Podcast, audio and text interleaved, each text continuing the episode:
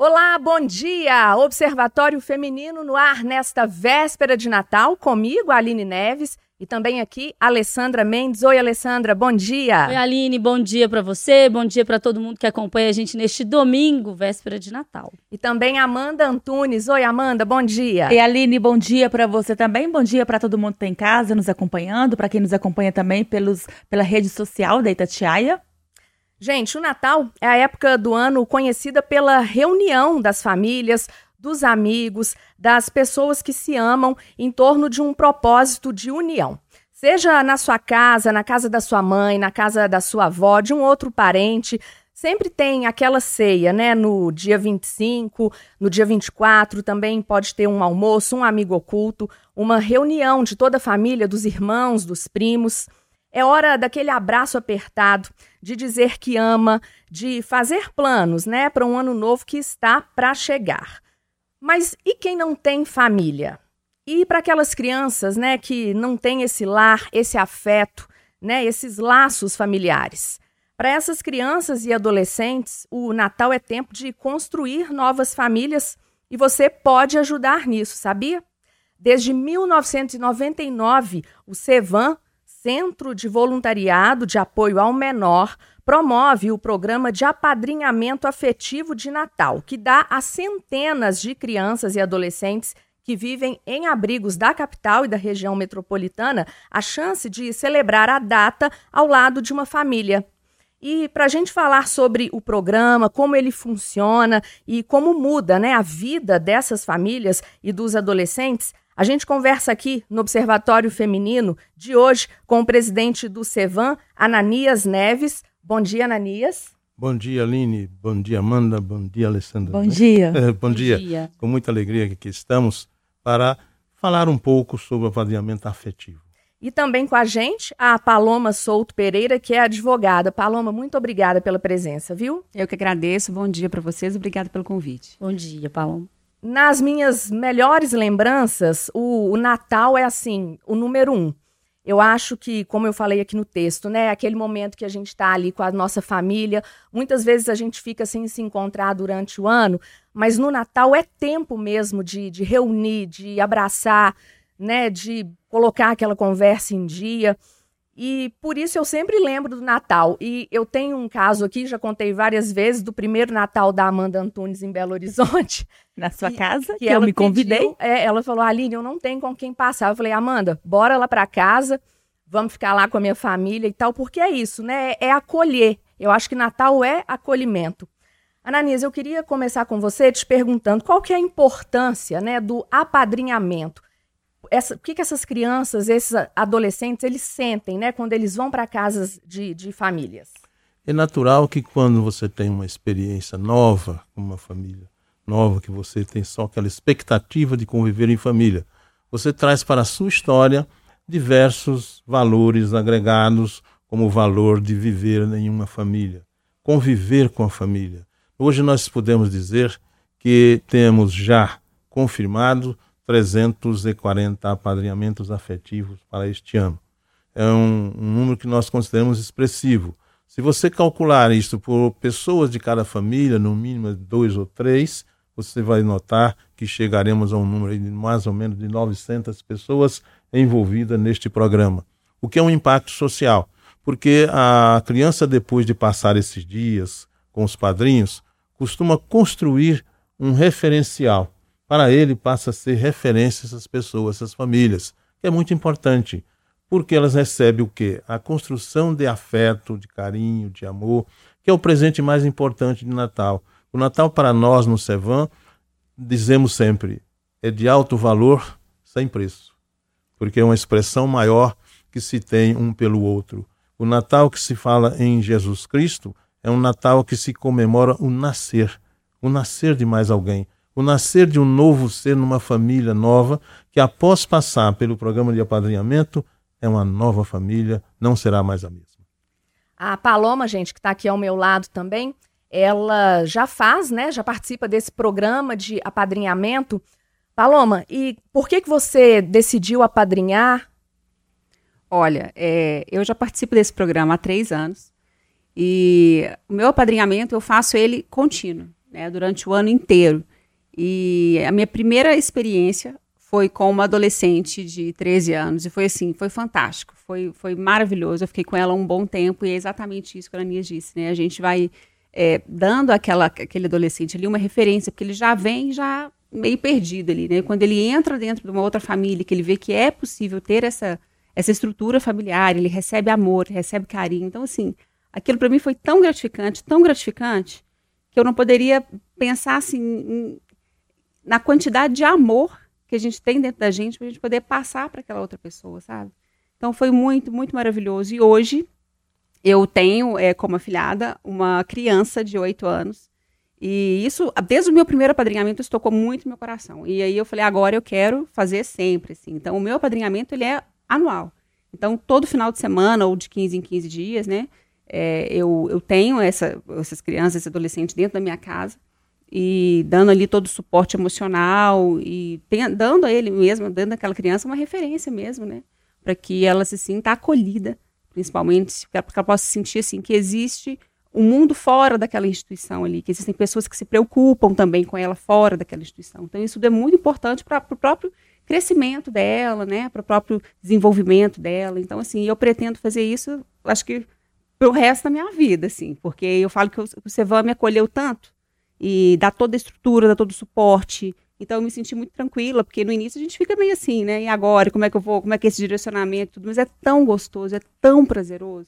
E ter esse suporte deles também, assim, faz toda a diferença, sabe? Então eu, eu falo assim com propriedade para para quem tem esse interesse em fazer esse apadrinhamento, que seja agora, né, já na época do Natal, ou que seja é, de forma contínua, assim como eu faço, que faça mesmo, porque é, é, assim, é maravilhoso. Só quem passa pela experiência mesmo para poder falar assim, olha, eu, é, é isso, sabe? Então, assim, nossa, eu fico eu fico de coração cheio, fico até, até, emo, até fico emocionado, porque realmente é, é assim, muda a vida da gente. A gente também passa a ver as coisas de uma forma muito diferente, sabe? Uma forma muito muito diferente daquilo que às vezes a gente se apega a coisas tão pequenas, sabe? Engraçado. Oh. Ouvindo a Paloma falar sobre isso, eu tenho certeza de que é uma transformação dos dois lados, é. né? Para essas crianças e para esses adolescentes e também para as famílias que estão ali apadrinhando. E aí você falou de a gente começa a dar valor para outras coisas. Essa semana eu estava fazendo matérias, né, no centro, estava até comentando na redação com outras pessoas, como o centro da cidade fica cheio nesse período do ano, como as lojas ficam muito cheias e como as pessoas vão muito focadas ali em um presente e é compreensível, né? Porque você, enfim, você recebeu um dinheiro do 13 terceiro, você guardou, você quer dar um presente para quem você ama, quer demonstrar o seu afeto, mas às vezes a gente não olha para as coisas pequenas que estão do nosso lado e que às vezes fazem uma diferença maior que um presente comprável numa loja, né? Então, um monte de gente sentado na calçada, pedindo é, dinheiro, pedindo esmola, criança na rua, no sinal. E eu fiquei pensando sobre isso. Falei, gente, será que a gente está dando o real valor para as coisas, né? Será que esse valor está mesmo num presente? Será que não está num gesto, num abraço, num apadrinhamento? E aí eu queria ouvir um pouquinho o Ananias é, e depois a Paloma é, sobre essa diferença, assim, que eu, eu, eu imagino que é uma construção diferente do que a adoção. Porque a adoção, e a gente já fala muito sobre a adoção, a pessoa que está em casa também tem muita noção sobre a adoção, é um trabalho de expectativa de formação de família de uma outra forma. O apadrinhamento é uma outra expectativa, com é, outras cobranças das pessoas e dos jovens. E aí, Ananias, eu queria te entender um pouco sobre quem são essas crianças e esses adolescentes? Por que, que eles estão nessa situação, né? Precisam ser apadrinhados e qual que é a diferença para a adoção? Porque são jovens que vão voltar ou provavelmente podem voltar para seus lares, né? Então é uma concepção diferente de, de, de formação de família. Evidente que o apadrinhamento afetivo, a gente sempre fala que é participar da construção do outro, ok? Esse é o ponto básico que a gente defende no programa. A afetividade ela tem uma força transformadora muito grande. Eu vou dar um exemplo para vocês que eu tive junto com minha mulher no carro quando o menino chegou e pediu um real. Nós estávamos parados no carro. Mas eu coloquei a mão na cabeça dele, fui brilhando, brilhando. Quando o sinal ia abrir, eu falei, tá, vou te dar um real. Ele me respondeu, não, eu já estou satisfeito. Muito obrigado. Sabe? O afeto é algo que transforma. E nós precisamos, na sociedade moderna, é, doar mais afeto, doar mais amor. Essa é é a ideia do programa. Né? E a gente pensa que as pessoas estão completamente dissociadas desse mundo afetivo. É, mas é porque ainda não são chamadas. Porque quando nós convidamos para participar do programa, na verdade aparecem muitas pessoas né, que nos acolhem nesse, nesse programa. E além de nos acolher, sente-se também acolhido. O programa é um eixo de acolhimento do padrinho, do afilhado e do servão. Esse é o eixo central de acolhimento. Acolher o outro, participar da construção do outro é algo que fica para sempre. Menino, nós temos os exemplos de meninos que já saíram dos abrigos, porque são meninos que estão nos abrigos de Belo Horizonte ou na área metropolitana. Tem meninos que já saíram dos abrigos até pela idade de 18 anos, tem que sair. Mas aonde que eles estão? Orando com os padrinhos, como referência, porque não tinham para onde ir. Né? Isso é um gargalho que a gente tem no sistema. O sistema, quando o menino completa 18 anos, o sistema não tem como acolher, não tem nenhuma proposta concreta, certo? Então, muitos deles se referenciam com esses padrinhos.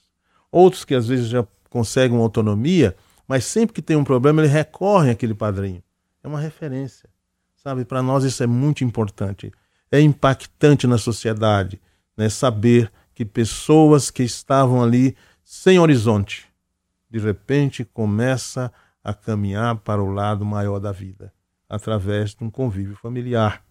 Porque o convívio em instituição, por muito boa que a instituição seja, é convívio coletivo, é convívio institucional, não é um convívio de afeto, de afego em família. Né? E os meninos são tão inteligentes que se ele olhar para o padrinho e achar que não deve, também ele não vai, porque ele já fez a avaliação dele, sabe? E é importante que isso aconteça, né? Por que isto? Porque é ele que vai se autoconstruir. Nós sabemos que meninos são meninos, têm suas peripécias como meninos, e assim tem que ser compreendido e entendido. Cada ser é um ser, nós sabemos disso, tem uma individualidade que precisa ser acolhida, respeitada e precisa receber a contribuição de nós, adultos da sociedade, para que prossiga. A proposta que o ECA trouxe né, o Estatuto da Criança e Adolescente, é que a sociedade seja partícipe da vida dos meninos. Essa é a proposta maior. O apadrinhamento, quando começou, nós não tínhamos lei nenhuma. Nós começamos nós mesmo sem nenhuma lei que disciplinasse. Né? Mais recente, a lei, então, colocou no eco o apadrinhamento afetivo dentro daquelas diretrizes que a gente já desenvolvia. Sentimos muito gratificados, porque foi o primeiro programa a surgir com o apadrinhamento afetivo. Bom, agora veja só, a adoção que você coloca, a adoção é diferente. A adoção só é tratada pelo juizado da infância, tá certo?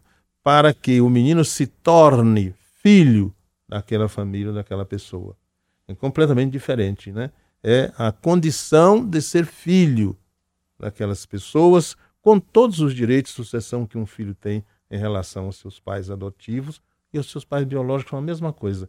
Não tem diferença porque nós sabemos que existem pais é, biológicos que às vezes não têm o cuidado maior com os filhos. Acontece, né? Porque é as peripécias do mundo. Mas nós temos padrinhos e pais afetivos. Nós não podemos negar, sabe, eh, eh, Aline, que durante o programa algumas adoções já foram feitas.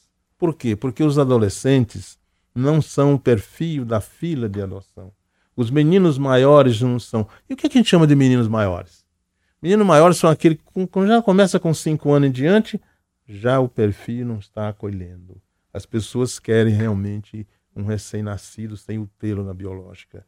Isso é um problema. Por que é um problema? Porque nós temos como seres humanos de acolher o outro, independentemente de que realmente seja nosso biológico ou não biológico. Somos todos irmãos uns para com os outros. A verdade é que nós sempre acolhemos o princípio de amar uns aos outros, independentemente de qualquer condição. O apadrinhamento afetivo, ele é um ato de amor incondicional. Essa é a abertura. E nós sabemos que o Natal, como hoje em véspera, de 24, ele é a porta aberta para os corações. As pessoas têm um coração um pouco né, estendido na época do Natal. E isso é importante. Ele é a porta para o nosso programa, que vai continuar em janeiro, em fevereiro e pelo ano inteiro, sabe? Isso é muito importante. Então, é um exemplo de, de Paloma, que nós é, aproveitamos para dizer, nós agradecemos ao Paloma, porque você, na verdade, tem sido um exemplo dentro do programa, e nós acreditamos na família de Belo Horizonte, na família mineira, que vai acolher as nossas crianças e adolescentes. Acho até que a Amanda pode acolher alguém, né, Amanda? Gente, eu, eu tô te ouvindo falar e é gostoso ouvir o Ananias falando, né? Como a Aline disse, o Natal para mim, ele tá no número um, assim, das datas. E até para lembrar, quando eu mudei para Belo Horizonte, meu primeiro plantão seria no Natal, eu falei, gente, eu vou fazer o que nesse Natal? Ficar sozinha? Não dá, porque sempre com a família. E aí eu me convidei para ir para casa da Aline, e foi maravilhoso. Eu lembro que tinha presente voando, que era o Papai Noel deixando pro Estevão que ainda era criancinha, né, Aline? Tinha os quatro aninhos. E nos últimos anos o Natal teve que. Eu tive que ressignificar um pouco o Natal, porque eu até li uma frase outro dia. Às vezes, com o tempo, a cadeira vai ficando vazia, né? E na minha família ficou. E aí o Natal. O primeiro Natal depois disso foi muito difícil, mas nos últimos anos ele tem sido tem sido assim, né? A gente vai tentando realmente trazer alegria para ele. Tem o Pedro que está crescendo, que é meu filho que tem sete anos, fez a cartinha de Papai Noel. Esses dias ele me perguntou: Mamãe, o Papai Noel existe? Aí eu falei: Você acredita? E aí ele disse que sim. Eu falei: Então, ele existe, porque para mim ele também existe. E fez uma cartinha linda e tá esperando essa madrugada o Papai Noel passar lá em casa.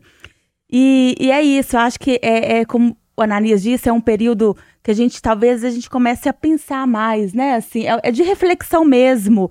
Não é um, período só de presente. A reflexão é trazer carinho, trazer, é, buscar aquela amizade que a gente tem que ter pelo outro para a gente aguentar o tranco durante o ano, né? E eu queria saber da Paloma como ela entrou para esse projeto, porque deve ter gente em casa nos ouvindo. Este ano não dá mais, mas como nós já dissemos, é ao longo do tempo todo, não só no Natal. Mas assim, às vezes a pessoa não sabe nem como dar o primeiro passo. As crianças estão lá, né? Esperando, muita criança acredito que ainda, uhum. né, aguardando. E eu queria saber como que você entrou, Paloma, nisso. É, a primeira coisa que eu fiz é, realmente foi procurar o Cevan. Né? Quando, logo quando eu procurei o Cevan, a Fernanda, que sempre atende lá, maravilhosa, inclusive, é, a gente faz um, um cadastro, né? E aí eles vão vendo, assim, igual né, o Ananias falou, como eles atendem, né? Tanto Belo Horizonte quanto é, região metropolitana. Então, a minha preferência seria para Belo Horizonte por ser mais perto, porque eu moro aqui, né? E, e aí eles vão fazendo é, todo é, um processo mesmo para poder ver onde, né, onde que ficaria bom para os dois lados e, e a questão do perfil também. Então, eles vão vendo, olha, você é uma pessoa que tem mais disponibilidade de tempo, não tem tanta disponibilidade de tempo, uma criança maiorzinha, uma criança menor. Então, eles vão avaliando esse perfil e vão encaixando. Não é a gente que escolhe. Né? A gente não escolhe, ah, eu quero uma criança assim, assim, assado, não. A gente passa por uma, uma, uma pré-entrevista, né? E com isso eles avaliam e vão direcionando a gente. Então, o meu primeiro passo que eu, que eu fiz, assim, foi realmente procurar o Cevan, e aí eu recebi a ligação da Fernanda, Fernanda falou: olha, é, tem uma criança na instituição X e você quer ir lá para você poder conhecer? E aí a gente passa por três visitas primeiro, para a gente poder conhecer aquela criança. E exatamente aquilo que a Ananias falou, né? A criança também bate o olho assim: é, gostei, não gostei, não quero, vou, gostei, é madrinha legal, quero conhecer mais. Então a gente passa por todo esse processo de três visitas para depois a gente levar para casa, né, e poder conhecer um pouco mais aquela criança, e aquela criança também vai se simpatiza com você, né, porque nada mais sincero do que criança. Então é, o, o processo que eu fiz foi exatamente assim. E eles são muito criteriosos, é, pede assim várias coisas para gente, porque tem que perdão, ter um cuidado, né? Tem que ter esse cuidado, né? E tem que ter mesmo, tem que ter, tem que ser rigoroso mesmo com, as, né, com a situação, porque a gente sabe que a quantidade de coisas né, ruins aí que acontece. Mas foi, foi esse, meu processo foi esse, exatamente assim. Então, acho que a primeira coisa é realmente procura o Sevan, procura a Fernanda lá, fala, olha, eu quero participar desse projeto, como que eu faço? Ela vai passar ali todo o passo a passo, tudo certinho, né, para ter aí os melhores momentos de vida aí junto com, com o afilhado, com a afilhada. A equipe é boa, né, Ananias? Maravilhosa. Olha, a, a Fernanda é a nossa psicóloga né? E é interessante, né? Porque ela é novinha, né? Parece só menina. Menina, né? menina, é. Mas é a nossa psicóloga, ela é que faz a avaliação, sim, ela é que nós chamamos fazendo o enlace né, uhum. né, de afilhado com o padrinho. Nós estamos com praticamente 24 anos já de programa. é, e não tivemos maiores problemas, né? Esse, ou seja, é o testemunho maior, é o tempo de que trabalhar com afeto dá certo. Ananias, esse ano você já falou que serão 340 aí, né, crianças e adolescentes apadrinhados. Esse ano não dá mais, mas quem sabe, né, durante 2024 aí, durante o Natal também do ano que vem, deixa por favor o, o contato do Sevan, telefone, explica para as pessoas aí como é que é. É importante sim, sabe? Nós temos o programa aqui no Natal, nós falamos, é a porta mais aberta. E você que está assistindo né, o Observatório Feminino, tenha certeza de que você poderá também apadrinhar durante o ano de 2024, onde a gente acredita que você irá nos procurar na rua, na rua dos Goitacazes, 71, conjunto 1407. O nosso telefone é o 3224 1022, né, onde as nossas eh, colaboradoras estão presentes de 9 até às 18 horas, segunda a sexta. Evidente que, é, inclusive, a gente fala, menino não tem horário para ser atendido. Então, todo horário do dia, a gente pode atender as pessoas para acolher as nossas crianças. Ou seja, é um horário que não tem interrupção de almoço. Né? Nós trabalhamos o dia inteiro, todo mundo é voluntário, isso é muito importante, é o nome da instituição, todo mundo é voluntário. Né? E graças a Deus é um voluntariado que responde aos superiores interesses da criança e do adolescente, com os quais nós estamos compromissados, assim como podemos registrar que a família Itatiaia está compromissada, porque sempre abriu espaço para que nós fizesse a divulgação do trabalho de afeto para a criança e adolescente da região metropolitana.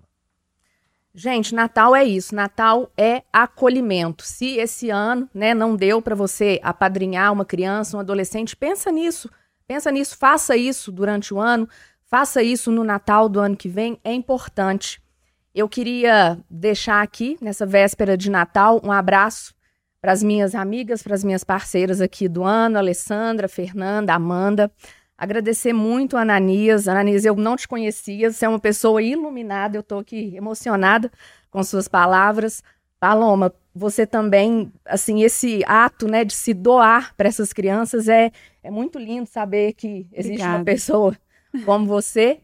E mudando o futuro, inclusive, de Isso. crianças e adolescentes por aí. Isso. E eu queria desejar a você, nosso ouvinte, nosso ouvinte internauta, aqui um ótimo Natal.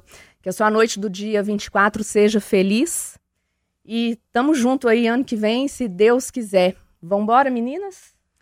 Vamos, né? Nessa, com essa mensagem linda de véspera de Natal, de acolhimento, é, de afeto principalmente, né? Que é isso, gente. Família é, é afeto. É como a gente forma esse afeto. E eu já estou pensando aqui no meu acolhimento ano que vem. Aê! Feliz Quero Natal dizer. para todo mundo. Feliz tá Natal. Em casa, que seja uma noite de paz, de luz, de, de reflexão mesmo, que a gente possa ser melhor, né? Não só hoje, mas que seja um sentimento de todos os dias, que eu acho que é o que está precisando. Um grande Natal para todos. Muito Feliz obrigado Natal. pela oportunidade. Feliz Natal, gente. Bom dia.